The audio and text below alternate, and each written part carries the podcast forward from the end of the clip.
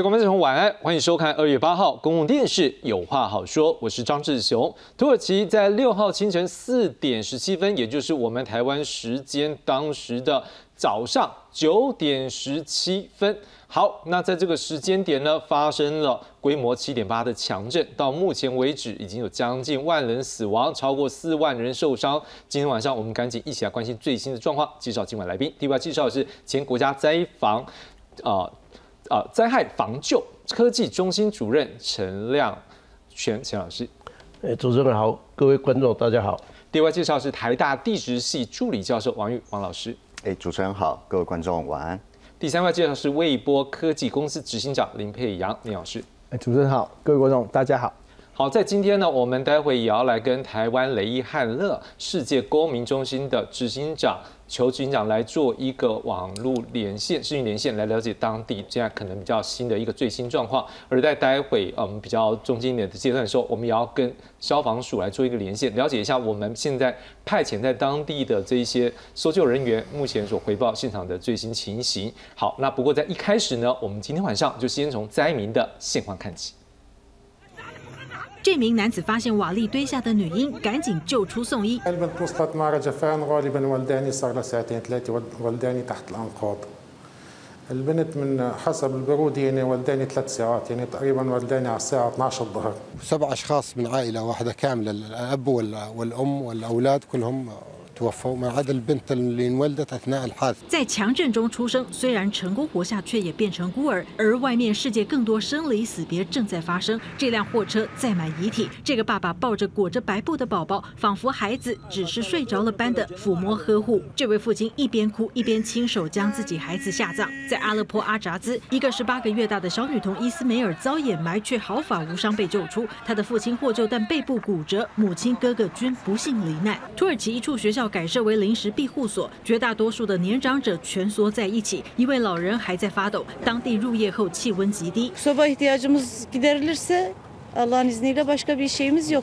地震发生当下，他们什么都没拿就往外逃。子孙现在回到已经变成废墟的家找药物，而一处面包店外有人排队，但店家表示已经没有面粉。灾民正处于受冻挨饿危机中。联合国表示，灾区各地的民生基础设施受损，可能还包括医疗基础设施。而根据现况，恐怕会有两千三百万人受灾，包括约五百万名弱势族群。公视新闻黄月玲编译。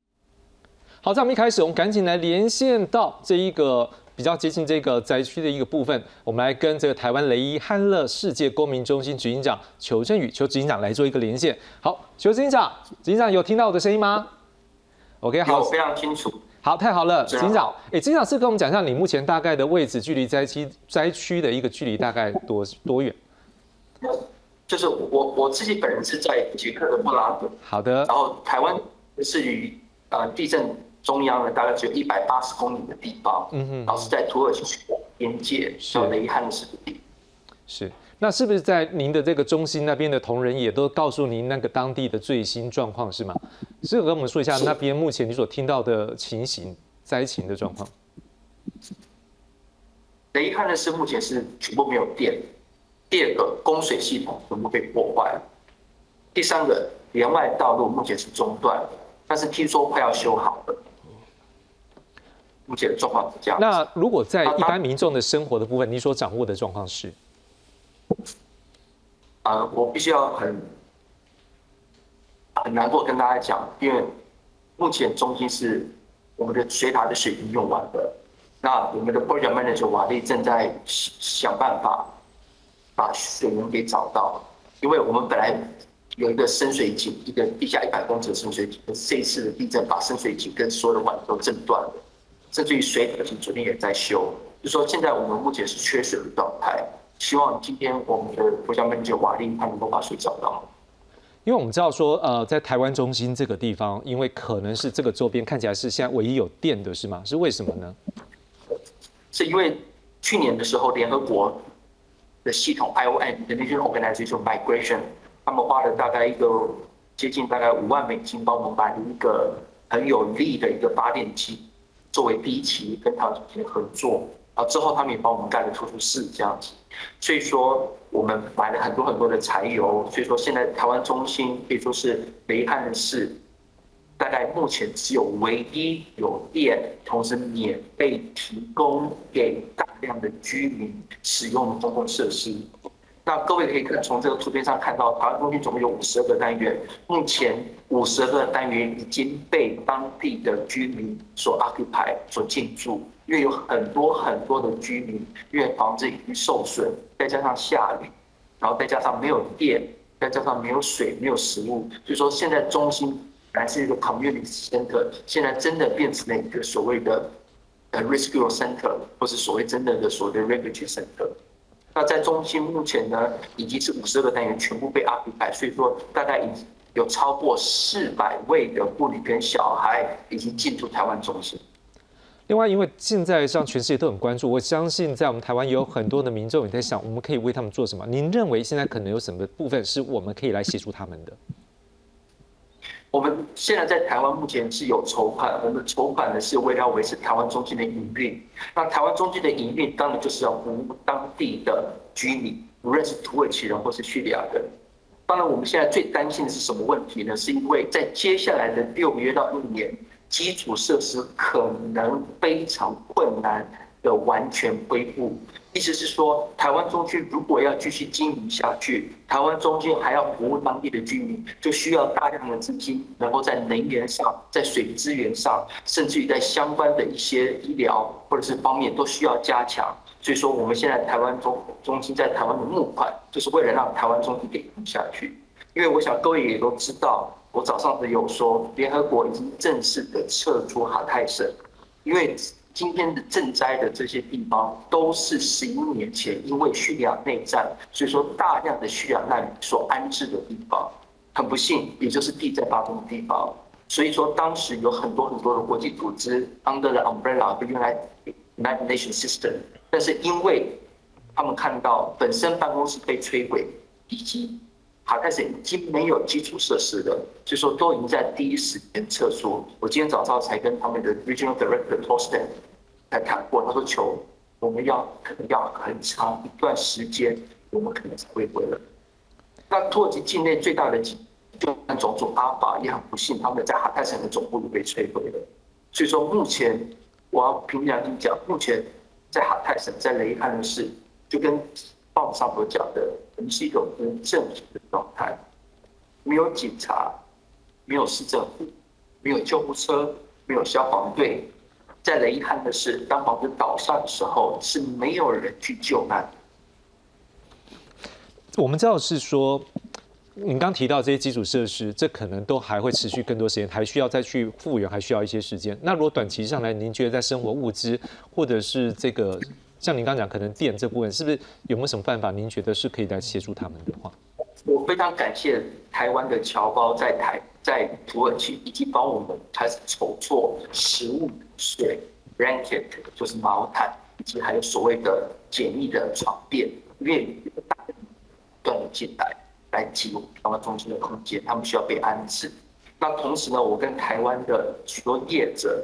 你所谓的呃企业正在募所谓的比较简易的 portable 的太阳能板电网系统及所谓的储能系统，这样子让台湾中心，因为我们再过一个月，雷汉的式的冬天就会结束，而夏进入夏天，而到时候呢，雷汉只将会有九个月不下雨，而这不下雨的状况，其实台湾中心很有可能在电力上能够自给自，所以说我们正在努力的寻求厂商能够。对我们台湾东西做出捐赠，portable 的简易的电网、储电设施以及太阳能板，这样子台湾东西在电至少就能够解决。有了电之后，只要我们还有钱能够再打第二个地下水井，那这样子就会有水，我们就可以一步一步恢复正常状态。警长，我们刚刚谈的是关于土耳其这部分。另外一个，我知道雷伊汉勒世界公民中心一直在比较关注的是像一些叙利亚的这些难民。当然，如果这样的话，我们也想要关注的是，在叙利亚那一边，您所了解现在的灾情，或者是真的给予他们救援的部分，是不是可能相对因为他们的一些政治的状况是比较困难一点吗？因为我的很多同事在台湾中心，他们都是曾经隶属叙利亚叛军。甚至有些人以前其实是阿萨德政权的高高阶军官，或是政府官员。据我所知，目前在叙利亚境内其实是没有任何的救灾活动，是没有。所以在政治因素上，是不是也可能对于他们后续的一个救灾，或者是对这些难民的生活的援助上面，看起来是不是有很多政治的因素而导致一些困难会进行比较难一点，对不对？就是对主持人，我跟你报告，是到目前为止，在叙利亚北部，COVID-19 的疫苗接种率不超过百分之一。根据联合国内部统计，COVID-19 到今天为止，在叙利亚至少北部夺走了一百万人命。所有的难民区都爆发群聚的，所有的难民区没有干净的水源，没有医没有医疗设备，这是不可。所以我必须要讲，当灾难在天灾或人祸发生的时候，难民区难就会成为最 vulnerable 的的一个 group。那我今天要讲的是。到目前为止都没有人好好的去计算，因为 COVID-19 在所有的难民区到有多少人的伤亡？因为这些难民区都是联合国直接或间接管理的，而当疫情发生，然后由联合国直接或间接管理的营区爆发情绪感染，是谁的责任？而当爆发情绪感染而没有任何的医疗资源进之后，那又是谁的责任？是警长，我们大概访问到这边，我想最后一个题目是不是您就整个 overall 你所了解，在这一个土耳其叙利亚这边的局势这状况之下，是不是给我们的观众可以了解一下，说可能有什么我们可以在做的，刚刚没有讲到可以补充的，或者说您可能会有些担心什么，是不是最后我们一个题目来做一个一个小小的一个 conclusion？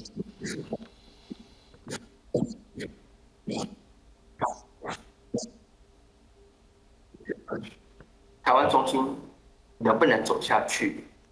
让台湾人来。好，我希望台湾的价值能够在世界最黑暗的角落，给大家一个希望。是，好，谢谢执行长。好，那非常执行长把。咱所了解，这关于这土耳其跟叙利亚目前的一相关局势，也跟我们来做分享。不过当然，因为我们是真的 live 的播出啊，所以你可以看到我们刚刚所有的网络也比较不好意思，因为这个长城的网络有时候难免会一些卡的部分，也在这边跟所有观众朋友来说个道歉。好，那既然大概了解现场灾民最近状况，我们赶紧来整理一下这一次地震的发生的一个过程，还有现在目前所带来的一些灾情，我们来做一个统计。好，我们现在看到的是在这一次的世纪强震呢。这个土耳其目前所了解比较新，来自于啊外电相关比较明确的数字，大概是六千九百五十七人死亡，在叙利亚部分是两千五百三十人死亡，像这样加起来，事实上。也已经将近快要一万人了，而在伤受伤的部分呢，在土耳其部分是三点八万人，三万八千多人受伤，而在叙利亚部分是四千六百五十四人左右，所以加起来也是超过四万人。另外，在旧物受建物受损的部分呢，我们看到有超过五千六百栋的房屋倒塌，三座国际机场受损，而在土耳其跟叙利亚边境唯一的一个联合国人道主义援助路线呢，目前是受损的，所以这也是为什么我们刚刚也想要关注说，是不是目前在叙利亚那边恐怕是不是要再给他们一些援助，也是比较不是那么容易的。不过当然，我相信全世界大家都想要去协助，应该也会找到一些方法来给他们适当的救援，更好的一个照顾。另外，我们也看到是千年古迹佳绩安泰普城堡也震毁。另外，目前这两个政府的应对呢，我们先看到的是在土耳其部分，这个他们政府已经宣布灾区的十个省份进入三个月的紧急状态，而且已经动员了一点六万人来救灾。而叙利亚部分呢，是以维护国家主权为由，目前国际援助还没有办法跨过土耳其边境来进入灾区。而在国际救援的部分呢，目前呃来自最新的一个统计呢，大约有七十五个国家地区组织伸出援手。也陆续派出超过两千六百名搜救和医疗队。然后目前呢，大家也都知道，我们台湾的救难人员呢，也已经来到灾区。好，我们再来看到下一张图，我们来看到这是这一次的这个地震的一个规模的部分。我想这部分是不是请那个王老师，请您来跟我们讲一下。目前我们看到这个七点八，应该是一开始的震央的部分嘛？好，那后来是不是又一个七点五？是不是就我们的一个地址来分析啊？大概这个两个地震，或者是它整个地震的发动的原因，可能是什么因素？是不是跟我们来说一下？好，这两个地震发生的地方哦，其实是在呃整个土耳其所在这个安纳托利亚板块它的南缘这个部分哦。那在这个部分呢，事实上，呃，有一条蛮长，在五百公里长的一条板块边界断层，我们叫东安纳托利亚断层。那这次地震呢，就是呃七点八的位置，就是红星星的部分。它其实当它发生了以后呢，它的断层破裂，其实沿着这个东安纳托利亚断层，一边往东破裂，另外一边则是往南破裂。那总共的破裂长度呢，有超过三百公里远。那这些东西呢，也就造成了说，在整个区域的部分。在这个区域部分，我们在这边看到这些地名，刚呃主持人有特别提到的，像呃加济安、呃泰普这个地方、阿勒颇，以及这次呃受灾最严重的哈塔伊省这个地方，其实都造成很严重的伤害。那这个地震在早上呃台湾时间早上发生了以后，事实上在傍晚的时候，它的这个地震破裂以后所产生的一个应力变化，也导致了它在北边的一条呃东 Anatolia fold 的一个分支断层也产生了破裂。那这个破裂呢，也就是这些黄点所点的位置。那最主要的地震呢，就是七点五的这个第二颗的主震。那这个地方呢，也同时造成了呃比较北边的这几个城市的第二次的破坏。那是不是呃老师？如果我们就这张图来看的话，是不是这一次大概整个，因为大家会很关注说，为什么这样的一个断层的一个移动会造成这么大的一个规模？甚至可能大家也在关注说，好像以前这么大的规模，是不是可能是在？海底下比较可能，为什么这一次可能在陆地上会有这么大的一个规模，又造成这么大的一个伤亡？好，主持人这问题很好。其实我们看这张图的话就很清楚啊啊，这张图里面呢，事实上在土耳其的地方，它有两条主要大的断层，另外一条叫呃北安纳托利亚断层，另外一条叫东安纳托利亚断层。是，其实这两条断层，它们都属呃属于所谓的板块边界型断层。那如果我们去盘点全世界其他地方的板块边界型断层的话，比如说像美国加州的圣安地列斯断层，那比如说台湾的纵谷缝合带，那比如说西马尔山前缘的这个西马尔山前缘断层，这些都属于这些呃非常活跃的板块边界断层。那在这些板块边界断层上面，因为它的断层长度相对来讲非常非常的长，比如说像东安纳托利亚断层，它长度是五百公里。那这么长的一个断层，当它产生一个破裂的时候呢，它就有可能产生很长的断层破裂，那进而导致一个规模比较大的地震。事实上，如果我们来看呃北安纳托利亚断层带这条断层带的话，从呃在二十世纪里面，从一九三九年到一九九九年，它事实上一路从呃土耳其的东部。然后产生了一连串的地震，都是灾害型地震。然后一直到一九九九年的呃呃伊兹密地震，然后导致呃在土耳其的西边呃也产生了很大的灾害。那这些地震的大小通常都在呃规模二呃对不起规模七点二到七点八，甚至可以到七点九左右这么大的地震规模。那它所造成的死伤，其实在土耳其的历史里面，在这块中东的历史里面，我们都可以看到，它有一些死伤历史可以到死伤人数可以到二十几万。所以像这样子的，在板块边界发生的地震，然后又在路上的，那造成死伤，自然而然是比较高的。老师，我再请教您一个问题，因为我们看到这一次有两个震央，一个时间点是我们刚刚讲清晨四点十七分，另外一个是稍晚在他们当地下午时间一点多。有的人说这是一个双主震，但是可能我们也会好奇说，会不会是可能第一个的地震去触动了、触发了第二个？不，就学界来讲，有没有一些？是不是可能？我相信还没有一个定论啊，但是也是不是有一些不同的讨论关于这部分？好，不管是我们认定它是个双主阵或者是一个余震，其实它中间都是会呃存在一些触发的效应。嗯。那这个地震我们之所以会把它归类成一个双主阵，主要是原因是因为它的第一个地震跟它第二个很大的地震，它之间的规模的差距相对来讲比较小。啊，我们如果一个不成文的规定的话，大概在两个地震之间的规模差距，如果在零点四以内的话，那我们就可以把它当成是两个不同的事件。那另外呢，如果我们来看这次地震的整个分布的话呢，第一个地震它所产生的余震主要集中在这个呃东 Anatolia Fault 上面。那第二个地震呢，它其实它发生在另外一个断层上面。那这条断层相对来讲，其实它比较不没有那么活跃。如果我们说东呃 Anatolia Fault 这条断层它的活跃速度是大概每年一个公分左右的话，那这条速这条的活动大概只有它的十分之一。嗯哼。但是也是因为如此，在这条呃支断层上面，它这次累积了足够的能量，是那导致当七点八主震发生了以后，这个区域上面的呃大地应力的转变，然后让这上面的就是等于说我们丢了最后一根稻草下去，那最后就造成这个地震的发生。是谢老师帮我们讲解。事实上，在这一次呢，来自世界各地的学者也都有一些相关讨论。我们来看看我们所做的整理。我们先看到是像土耳其的地震专家，他就认为说这是一个罕见的诱发地震，由于第一次强震影响而引发另外一个新的地震。而在牛伦敦大学呢，也有学者认为先前大地震都在比较偏北的这一个断层，而这一次在东安娜。托利亚的断层，而这一区超过两百年没有强震，所以看起来可能蓄蓄啊，这个等于储存，所以这个释放的能量也就更多。日本的学者只是认为这是一个罕见的双子地震。好，这震源区有两条断层。好，第一次发生是在东安娜托利亚断层，第二次发生在另外断层。刚刚王老师有跟我们在讲解，而且东南部还有其他的断层错杂交织，这能量他担心可能还没有全部释放。而我们的中央气象局地震中介前主任郭凯文郭主任，他是认为说，欧亚大陆板块把土耳其分割成北安纳托利亚以及东安纳托利亚，所以这次的强震呢，受到非洲板块的冲击来释放能量。另外一个部分也大家也来关注的是，那这是。这么大的一个能量呢，到底有多强？好，那像气象局地震中心主任陈国昌就说，这能量大概是九一的两倍大，余震分布将近三百公里。土耳其的地震专家则认为说，这威力相当于一百三十颗的原子弹持续爆炸四十三秒。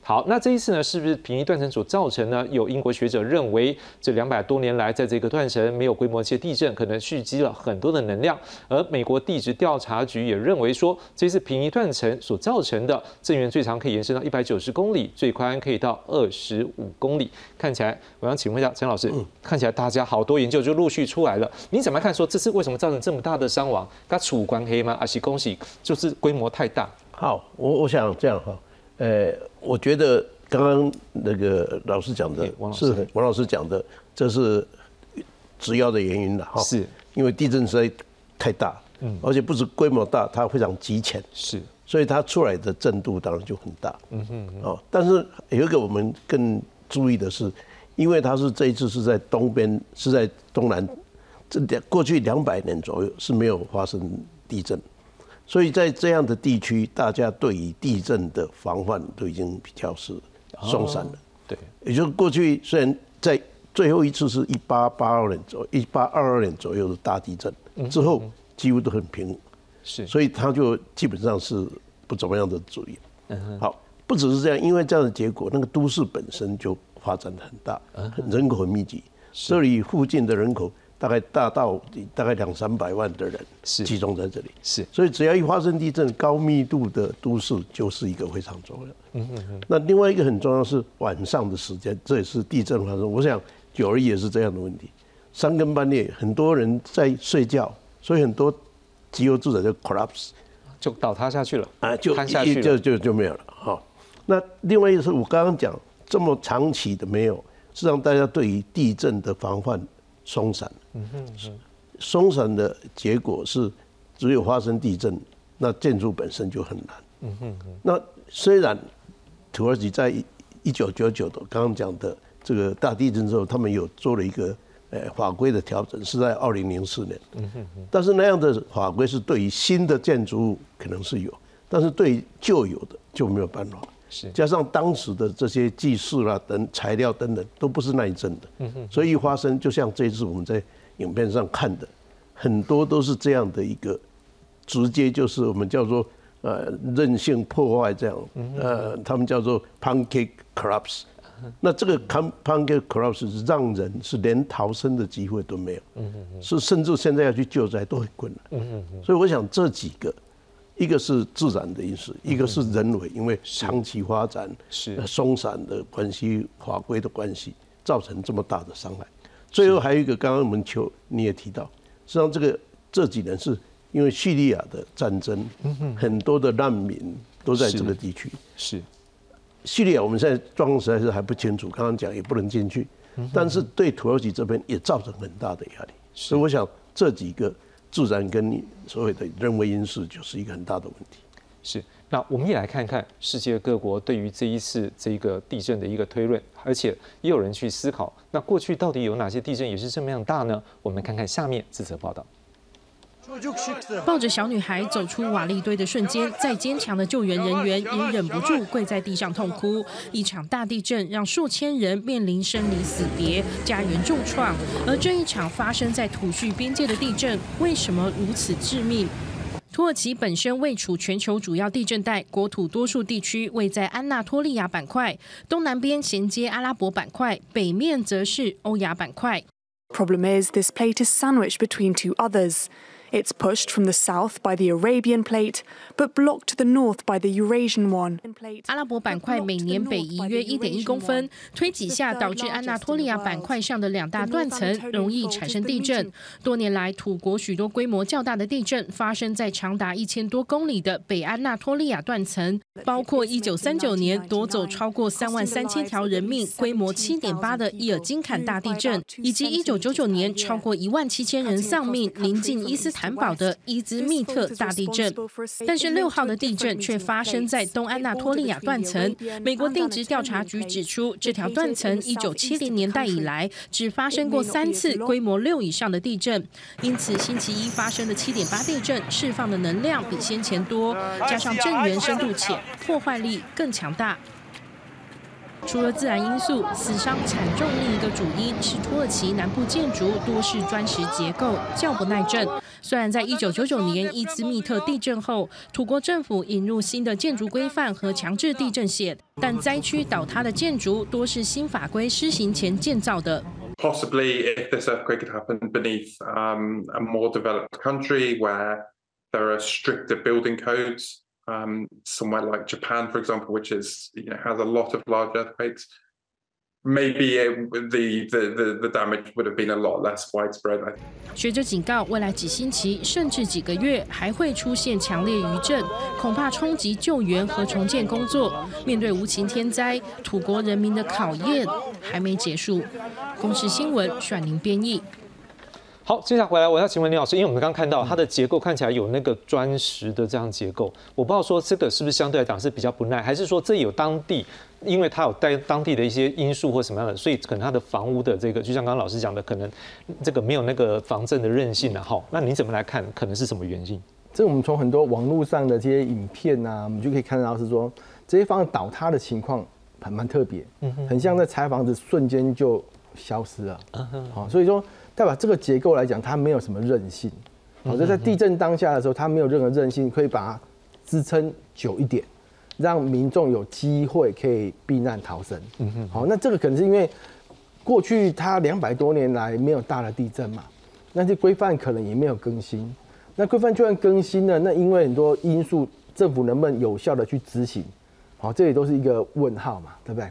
那如果你瞬间人又进来这么多，像叙利亚人这么多进来的话，那当执行上是困难重重，这是一定的啦。那种种种的原因造成是说，它的结构先天来讲是比较弱一点，比较不耐。好，那另外一个当然是地震很大，这地震实测的最大实测的加速度一定要两个 G。好，两个 G 是什么意思？就是一个人一百公斤，那就两百公斤的力量给你，甚至垂直的电震动也超过一点三个 G。嗯哼好，就等于人会起飞，房子可以飞起来。好，那这个震动超级大，当然是会造成比较大的灾害。老师，我知道您好像有在做，就是这个地震的，算是预警吗？是的。那我想好奇啊，因为像这样就是在地震的，而且就是这么浅的一个震震央的这样深度，而且它上面就几乎就是可能就是直接影响到的民众就住在这区，像这样话的一种。预警是不是恐怕时间上是来不及，对不对？呃，以我们过去我们在台湾的经验来讲的话，如果你离震央如果是三十公里的话，大概可以提早个五秒钟；如果离正央一百公里的话，我大概可以提早个十五秒钟。那你知道等一下会有，比如有。七级的地震，好，那你可以提早做应变。是，那当然都算秒的这种运行时间是太短了，所以我们现在是都搭配自动化的控制，嗯哼，譬如去控制电梯啊，控制瓦斯啊。是，那当然这前提还是一个啦，说结构只要有基本的韧性，好，它不能瞬间垮掉。嗯，那如果结构有一些韧性的时候，带的一个自动化的警报和控制的系统，你就有时间，譬如就算在睡觉，你可以很快的到一个。相对安全的地方，嗯哼这样救难队还是有一些机会把你救出来。是对，但这一次实在是太近了，而且这个能量实在太大，而且它这这个深度也太浅。没错，这深度只有十五公里，非常的浅，是七公里。是，所以的确在当地传传出来最新的画面，还有包括救难救援，甚至连交通都是很大的影响。我们来看看当地最新的一些相关，像包括救难救援的实际的情形。熊熊大火照亮了黑夜，浓烟不断往上窜。土耳其跟叙利亚交界处在六号发生了强烈地震之后，土耳其当地伊斯肯德伦港因为堆积在码头的货柜引发了大火。尽管当局出动了军用飞机救火，大火依旧延烧了两天才获得控制。而伊斯肯德伦当地受到强震影响，有许多建筑倒塌毁损，当地的搜救队已经投入搜救幸存者，一旁的居民也自主徒手协助搬开瓦砾，希望找到更多的幸存者。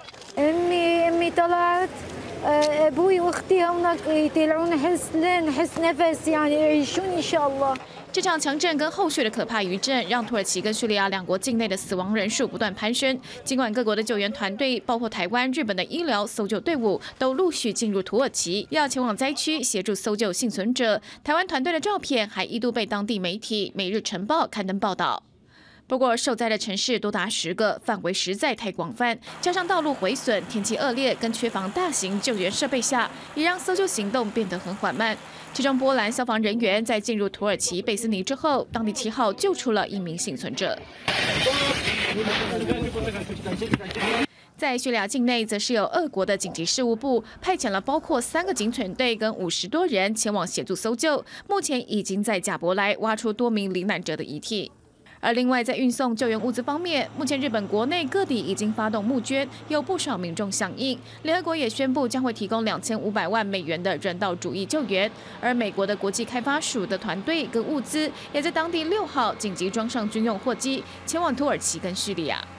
In the hours after the quake hit, I authorized the deployment of a disaster assistance response team, a so-called DART team. To lead the United States government's humanitarian response to this earthquake. 然而，在救援行动上，是否能从两国越界支援？叙利亚政府以主权为由，坚持国内的救援跟物资捐赠活动都得跟叙国政府协调，并且直接从叙利亚境内提供，不愿意以跨越土耳其边境方式处理。叙利亚驻联合国大使萨巴格认为，这是国际法的规定，而非叙国政府单独的立场。个人新闻陈胜编译。好，我们还是希望所有受困的民众能够尽早的得到。这个资源能够把他们救出来，也希望所有生活受到影响的民众能够在生活的物质上得到适当的补给，好，不会因为受到政治因素而得到不营养的待遇，或者是比较不好的影响。好，那现在呢？当然，我们的救难队也已经派人到了现场，因为我们也在第一时间就已经派出了两呃分两梯来派出来。那我们现在也要来做电话他连线的是我们消防组特种搜救队的队长陈队长陈义峰陈队长，因为他留在我们台湾。来负责相关的协调，所以我们有这样一机会能够跟他做连线。不然，如果跟在前线这些朋友们这样，我们可以影响他们的救灾的进度。我想，是不是先请陈队长跟观众朋友来打个招呼一下？各位朋友，各位观众朋友，大家好。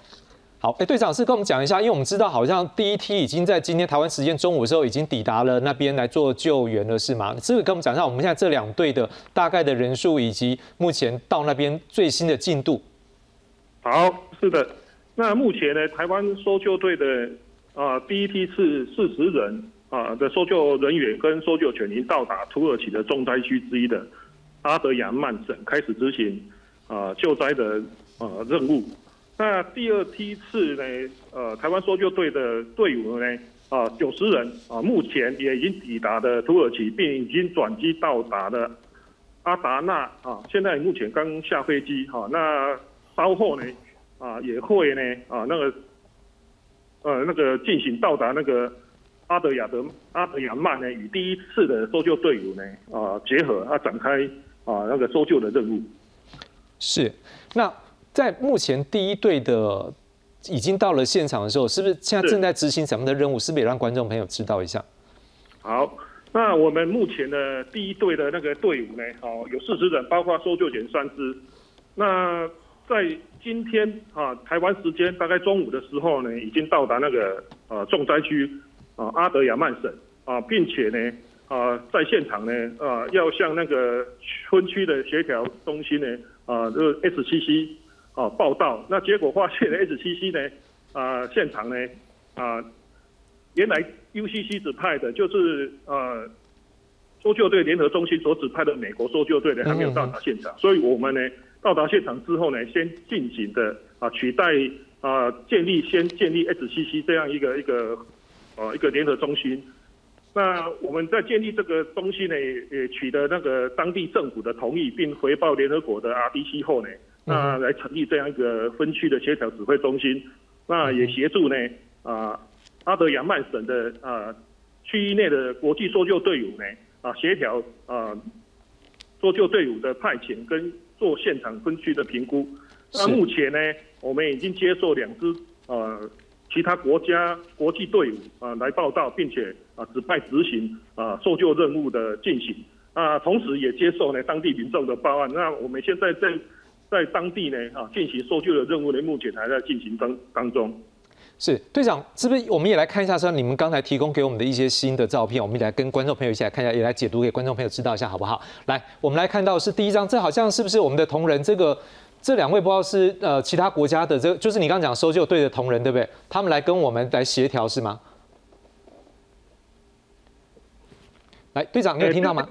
这好像应该是，因为我们看到旁边那个是我们的同仁嘛，站在那边，然后看这两位穿着比较这个深色的救难服装的这一个，他们是不是应该在做一些救难的协调是吗？我我没有没有看到画面哦，没关系，就是好。那我们大家看这应该是在协调的过程，然后我们也看到别张照片，我们来看到另外一张，来。那这个部分我们看到就是就是桌上已经摆满了一些相关，好像看起来就是在做一些调度的画面。那后面背板我们也看到我们很熟悉的画面，因为在台湾我们做救难好像都会有那些图表。好，那另外我也看到你们的这个图上面，呃，下一张照片有没有看到？哦，这个营地我们已经扎起来，也挂上我们的国旗。好，当然您刚刚讲的一个是下一张，我想要来请教您的。来，我们来看下一张照片。好，这张照片是不是就是您刚刚讲的，就是有这个地图，然后我们派驻的地点，我们看到有 USA 零一、USA 零二，然后 Jack CZE，，然后所以这个是不是就代表是说，在这一区是他们希望我们来到，我们是 TP 一一零嘛？他们是不是希望我们跟其他的这个美国相关的这个救援队伍来到这个地方来做救援的意思是吗？等于说，我们这区盘是有一个美国、两个美国的队伍就对了。喂，队长，可以听得到我吗？所以我们是被派遣跟这个呃，就是他们希望我们去这个区域来做救援嘛，对不对？呃，我现在是没有看到那个图片。对，但是就是说，在地图上我们看到有一些派遣的画面嘛，哈，就是。那那当地派遣的画面有那个同一个区域有不同的国家是啊，不同国家的那个派遣。那目前我们那个。美国队伍还在途中，还没有到达，所以我们现在目前是啊，先先先那个那个先好代替先好啊那个先建立那个那个分区的协调中心，然后接受其他国家。那您现在讲的这个协调中心，我们也来看另外一张照片。好，来，那麻烦导播帮我们看一下。我们现在大家看到，您有在这个联合国的一个网站上，您有给我们这样的一个画面，就是说最下面好像里面也加了一个红框，我们看到你们下面有解释说，since 的 USA One。Not has not yet arrived。所以在这个在美国队还没有到之前的时候，我们先来做这一个 ASR two 的这样的一个任务。然后这个他也讲是说，等到这个资讯我们都掌握之后，再转给美国队。好，那当然你们也好像也给我们一个画面，我们也看到了，就是在下一张我们来看到是这个也是我们的第二支队伍 TPE 十一。好，这个已经是联合国来的登陆。那另外还有一张也是，这个是我们的 TPE 十。我们还有一张照片，我们看一下。嗯，好，OK。来，这张 TP 一十好，那所以我们看到这两支队伍都是被联合国这边有一个认同。我想请问一下队长，这次是对我们讲蛮特别的，第一次能够自己来建这个 SCC One，而且还有你这次人数也很多，对不对？对，为什么？这次我们派出的啊搜救队伍呢有一百三十位啊，大概是啊目前我国执行国际人道救援啊那个出任务是最多规模最大人数的那个一个批次。是，那事实上我们这一次呢创了很多的第一。是哦，那也是第一次呢，哦，那个搭乘那个执行那个专案包机的模式呢，哈，搭乘那个国际搜救队伍呢，啊，台湾的国际搜救队伍呢，执行国际人道救援的工作，哦，那这次的专案包机呢，哦，也是非常的不容易。那另外呢，也是啊，那个啊，第一次呢，啊，在联合国的那个网站官网里面呢。把台湾搜救队呢，啊列在那个搜救队伍里面，啊跟其他国家的重型队呢，呃并列在一起，啊这也是非常不容易的一个一件事情，啊另外在国际啊搜救的上面呢，第一次成立 S C 啊接受其他国家队伍的报道跟派遣任务，哎这是啊创下很多。队长，我最后一个题目跟你请教，目前你所了解第一线给你回报，目前下一步之后我们要怎么样做？那目前呢，呃，第二批次的那个队伍呢，已经到达了那个啊阿德亚曼啊那个那个途中啊，应该呃在在啊在在前往那个那个阿德亚湾跟后续呢会跟那个我们第一队呢那个结合在一起啊，那持续展开救援的工作。是，也请代为转达他们平安。我想全国人民都希望他能够平安的，而且顺利的达成任务，也是为我们台湾在国际的外交上尽一份努力。是，对几个单位表示感谢嘛。是，谢谢队长，感谢您，谢谢。好，那我们回到现场，我想请问一下老师，实际上看到这张，这等于说我们的救难队员已经派驻到现场了，是，是不是？可是。这毕竟也反映出来说，我们虽然很努力去做，但是现在这时间上也是隔了一些时间了。实际上，这样再去救人也是很努力。所以做国际救灾，就您过去在防灾中心这样的一个经验的时候，是不是可能它也有些比重要怎么样去做分配？对，我想地震的防救灾是一个很重要。我们现在当然刚刚讲是救灾，因为是一分一秒，是，所以能够多救一个是很重要。是，但是地震救灾实际上是很困难，因为地震跟台风是非常不一样。台风你也有准备时间，甚至你可以疏散。地震是一发生，如果像刚刚那种建筑一垮，就是一翻两瞪眼。是，所以在救灾上是很困难的。嗯嗯嗯。那当然我们很努力，包括我们台湾的在九二一地震之后建立这些国家搜救队，那所以有今天的成果。但是地震防灾，我觉得比预防比救灾应该是更重要，尤其对我们自己来讲。是。如果你建筑物就像刚刚林博士讲，如果你不要 collapse。你还有机会可以出来，那你才有办法去处理。所以我的看法是，对于地震，我们要做好的是预防。那预防一个当然是建筑物本身，怎么让它不要一下子全部垮掉，像这种叫 pancake collapse。一种是我们对于所有刚刚讲到的叫做公共设施的韧性要加强。是现在没有电、没有水等等，事实上对于救灾是非常困难，而且对。灾民讲是很痛苦的，是，所以怎么样把这些公共设施能够强韧，这是很重要的。老师，我想回到一个点，您刚刚说讲到说，事实上再去救援这比较慢，这也会反映出来一个问题是，我们回想，如果九二一的时候大家还有印象，或者是不要说九二一，就前几年的这个台南的围观的事件就好了。像发生灾情的时候，可能所有人都希望赶快救援队赶快来，嗯，可九二一那时候可能我们的救援。的能量没有那么大，到围观的时候相对是大，甚至那时候还有一度就是说，因为人太多，现场还要做一些密度的管控。好，那如果这样对比来讲，我们不知道台湾什么时候发生，我们都要很谨慎的用最高标准去看。所以这时候我们看到台湾事实上不管是政府或者民间单位很多的救难队伍，所以像这种状况是平常就把救难队伍能够增加，是不是对于我们之后因应各种的状况是有所帮助的？我我想当然这是有帮助，但是这样的救灾啊，刚刚我们现在看到，刚刚讲了。我们去了，必须要有一个中心去做协调。是，所以尤其是大规模灾害，怎么样去救灾是一个非常重，是一个非常高高技术，不只是救灾的技术，而是要协调。尤其很多不同的单位进去的时候，怎么协调？是我们对于当地不够了解，怎么去处理这些当地的事情，需要有当地的人协助。包括你刚刚讲围观大楼来了很多人，对还不行，还要必须去分配这些工作。对，所以这些方面都是还是要同时进行，而不是只是在这些所谓设备技术上，而是这样的准备要怎么做，平时就要做。是，那这样的话才在万一发生的时候才能做。所以有人讲说，救灾是在平时的准备有的状况底下才能进行。嗯哼哼，我想请问一下王老师，哎，从这一次。国外的案例，事实上我们都不希望发生在我们的身边，但是我们还是一句话，料敌从严啊，我们还是用最高规格，就像我们刚刚跟陈老师在讲的这部分一样。那您就这一次案例来讲，您会回头来看到我们国内，我们当然也一直在说，像林老师这边也要在做，就是预警。那我们也看到有些老师在做一些预测。那不管怎样，您怎么样看说从这个事件给我们台湾未来有什么样的一个警惕，或者是下一步该怎么样来做？好，这个这个地震事件跟台湾过去十年里面发生这种灾害型地震，其实有个很大不一样的，就是如果我们看呃二零一六年台南的地震，或者是看二零一八年的花莲地震，或者甚至看去年所发生的这个关山玉里地震，其实它的受灾点都非常非常的集中。所以当你受灾点集中的时候，我们就可以很很快速的把我们这些很重要的这些救灾的物资送到这个点去。可是这个地震，它相对来讲，它比较像我们一九九九年发生极地地震。嗯哼，它有一个非常大的受灾区，甚至是这个地震受灾区可能比极地地震受灾区都还要大很多倍。所以在刚刚呃刚呃陈老师有讲到很重要的一件事情哦，就是呃我们今天要去救灾，可是救灾在对于地震灾害来讲都已经太晚了。是，所以一个是你之前做了什么样的准备，嗯哼，是一件很重要的。是，所以当你今天做了准备以后，你可以做到一些减灾的事情。嗯哼。那另外一件事情是，如果我们去看，就是现在发生在叙利亚，或者是过去几天在国际救灾队还没有到达。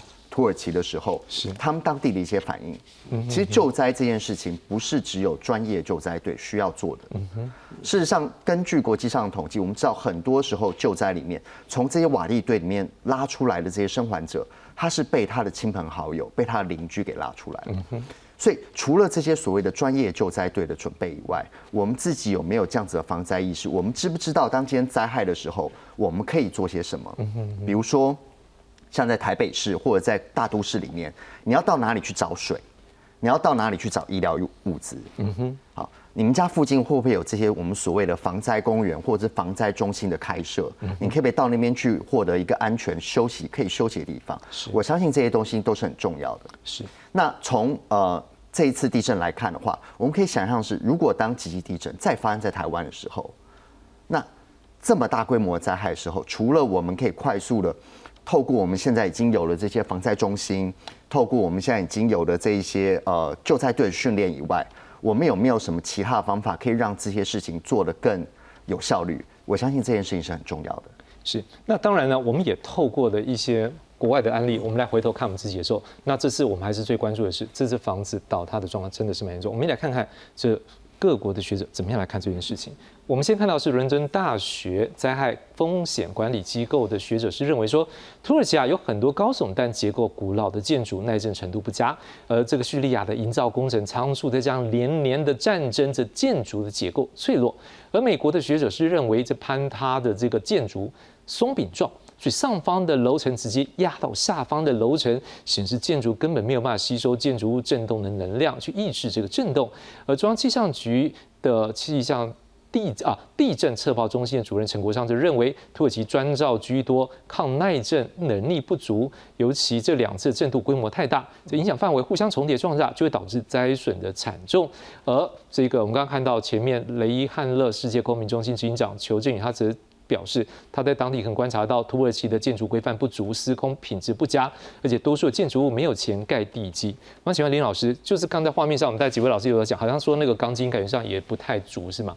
如果从台湾的角度的，我们从刚刚那些画面来看的话，钢筋真的是很少，嗯哼，而很多是砖造的房子。但是我想最重要的是这样，就是说建筑的法规有没有强制到？说它建筑是一个耐震的，嗯哼，那我们从结果论来看，很明显它是没有韧性，它是不耐震，是。会瞬间崩塌，就像松饼一样，嗯哼，好，那当然当然是不安全的，是。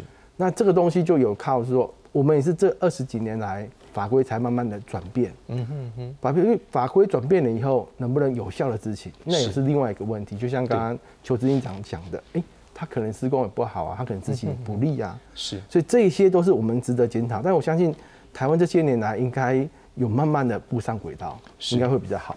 是好，我们最后现在大概还有都要九分钟的时间哈，我想请问一下三位老师，我们是不是最后来做一个整理的过程当中，有没有一些想法要给观众，要给我们的政府，我们是做一个整理来做一个描述？我们是不是先请陈老师来做一个说明？好，我想这样哈，地震防灾跟一般的灾害是有非常不一样，就是我刚刚强调的是在预防上应该要多做一点。是。那这里面分几个，一个是特别是建筑物的耐震。嗯那台湾刚刚那个林博士有讲，我们这几年有开始有，但是我们想说用都根或是叫围绕重建去做，来不及，因为你看慢，因为大家共识很慢。对。所以另外应该有多几种不同的方案，啊，包括像。地震工程中心他们推叫耐震补强，是，这也是一个办法，是，就是你建筑物没有办法更新的，至少你把耐震加强。嗯嗯嗯。但这个实际上要做，又要更重要的是，业主要不要，就是所有权人要不要同意？是，即使是耐震补强也是一个问题。所以这一方面我想要很重要。一个是怎怎么样去做这样的技术提升？第二个是刚刚这个王教授也讲，哎，我们要做防灾教育。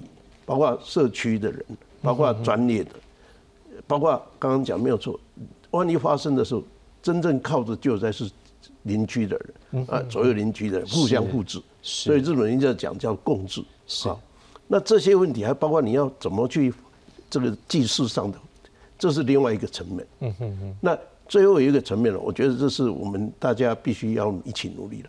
政府可以做政府，但是民间有很多事情可以做。我们怎么样让全民都能够参与在这里面？是，包括他们在做的这个叫预警。这如果大家都不用了，就没有用嘛。那怎么样大家有这样的危机意识？我想这个都是我们大家必须努力的。是，王老师呢？如果说可能这几天大家也在想说，台湾就是真的是一个地震带了，所以看到人家之后，我们要更谨慎。那不知道说，就整个地质的一个环境，或者是说政府的防灾，或者是说民众的一个心里面，有没有一些我们可以再做一个补充？我其实呃，如果我们看过去在九二一呃地震发生以后，从一九九九年到现在二十多年，那时候我才是大学生。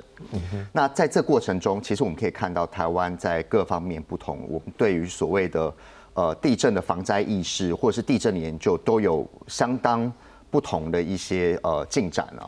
比如说，像是呃过去的十年里面，呃科技部跟国科会他们在一直在资助台湾的地呃地震科学研究，啊去更新所谓的我们叫台湾的灾害地图，那去计算说，哎，在我们对于这个地质的了解的状况底下，到底将来可能会发生的灾害或这个地震会有多大？那当这个我们的 base knowledge 更新了以后，那接下来我们就可以做的事情就是，哎，我们整个 building code 是能够在上面再做加强。那甚至呢，我们有了新的 building code 了以后，我们再回头来看，哎，我们过去的房子、过去的这些学校，尤其是学校建筑，我们九二一级地震都倒了非常多的学校建筑，它是不是能符合我们对于这个这个地址的了解？是。那其实如果我们去呃过去五年，大家来看台北市，或者是看。主要的大城市里面，所有的学校基本上都做了所谓这些呃 retrofitting 的这些呃补强的动作。那但是我们要担心的并不是只有学校。如果今天地震是发生大地震是发生在白天，那当然在学校里面学生那个是主要的 casualty。是。可是，在晚上的时候，我们大家都是回到家里面去。所以除了这些学校公共建筑以外，所谓刚刚两位老师提到这些所谓 lifeline structure 以外，那我们平常住的这一些东西，除了像刚刚老师讲的，透过这些所谓的防灾都跟，透过这些都市计划以外，我们有没有其什么其他的办法，可以告诉大家说，哎，今天当大地震发生的时候，我们可以怎么办？或者是我们这个房子到底能不能撑过大地震？是好。事实上，从呃土耳其地震来看，土耳其这样子的地震，两百年、三百年才一次这么大的，那在这两百两三百年里面就没有其他地震吗？其实是有其他地震的。是。那当一个比较小地震侵袭台湾的时候，我们有没有自己的自我的意识去做？哎，比如说学生知道躲在哪里，家里的知道说地震发生的时候你要做什么样的事情。其实这个时候我们就可以更进一步，透过教育的方式来做到这些所谓防灾减灾的效果。的确，透过教育让大家先有一个心理的一个知道，我要怎么样去保护我自己。大家一定是在危急的时候能够做出一个最好的一个决定。好，那林老师呢，有什么样范围？呃，我想哈，就是说。事实上，看土耳其哈，那我们来看一下台湾这十几年来做哪些事情。我相信我们台湾真的做了不少。好，我们大概从十年前开始做地震预警的研发。那最近你发现是说，现在全国的三千四百多所学校，它都有装地震预警系统，因为有都做教育训练，所以只要地震发生的时候，全校广播会自动启动，学生会依照演练去做避难。那这个系统很好啊，我们现在把它推到民间去了，所以。前瞻计划里面也有一个复合式的电书报，也把这个东西带到民间的产业。那这当然都是挣钱的预警啊！除了通知以外，还做做一些控制、做减灾，甚至一些半导体厂或是高速轨道，他们都有在用这个东西。所以台湾在这科技跟产业的应用上来讲，我想是说不遗余力，做的真的是还不错。那当然，未来我们希望民间会做的更宽广一点，好，这是一个，甚至说我们可以输出在海外。把台湾的科技实力带到海外去，但你回到刚才最重要的点是，房子不能垮。对，房子垮了，什么都没了。对，你瞬间不见的时候，你连避难的时间、空间都没有。嗯，那这里段时间呢，事实上，哎，刚刚老师也讲过，国文中心也帮教育部做了很多校舍的补强。嗯在台湾哈，在公部门说实在做这件事相对是比较容易，因为老板就是一个，就政府嘛。对，财产就他的。所有的学校大概几乎都已经补强完了。嗯哼。所以现在所有最安全的房子大概都在学校里面。嗯哼。但是什么房子相对比较危险？你想都根不能都根，三十年、五十年保证是旧规范，规范不能溯及既往，所以过去就过去，所以他的房子相对来讲比较弱一点。嗯。相对那是相对的。是。那。我们也很清楚嘛，你要大家都把它改成最新的规范，换新的房子，很好，但是不可能，很难。所以说，最近政府呃内政部他也在推另外一个叫做呃那局部补强的方案。我们如果要都跟，那最好过不了，那你可不可以先求房子不倒？是，房子不倒，我们留着命在，还有机会谈。嗯哼，好，那所以说他做了很多示范的案例，就比如说我们在。花莲啊，台南都有做示范案例，在花莲案例很成功的，因为最近花莲很多地震嘛，五级的地震来了以后，哎，补过的房子真的什么事都没有哦，而且它有实际的监测系统，嗯哼，去验证说，哎，补过有没有效？补过真的有效。是。那讲到监测，又有一个我们科技上有个不错的地方，因为很多老师有做很多研究嘛，它可以结构上装一些感测器，去监测结构物的震完以后还安不安全。嗯哼哼，像刚才土耳其，我们是不是看到很多房子，上它倒的时候，不是第一时间啊，嗯哼，它是余震的时候倒了，嗯哼哼，余震的时候如果里面没有人，哦，那万幸，嗯哼哼，啊，如果有人呢，那他就完蛋了嘛，是，那人为什么为什么会在里面？他可能觉得房子很安全，他就回去啦，嗯，如果有一套系统跟他讲说，你的房子真的很危险，我测到了，它真的很危险，不要再回去了，那大家是不是会比较安全？是。好，感谢各位观众朋友今天的收看。我们也希望透过这一集，共同来思考怎么样让我们台湾的未来能够更安全，在别人的一个经验之下。好，感谢各位收看，再会。谢谢张老师。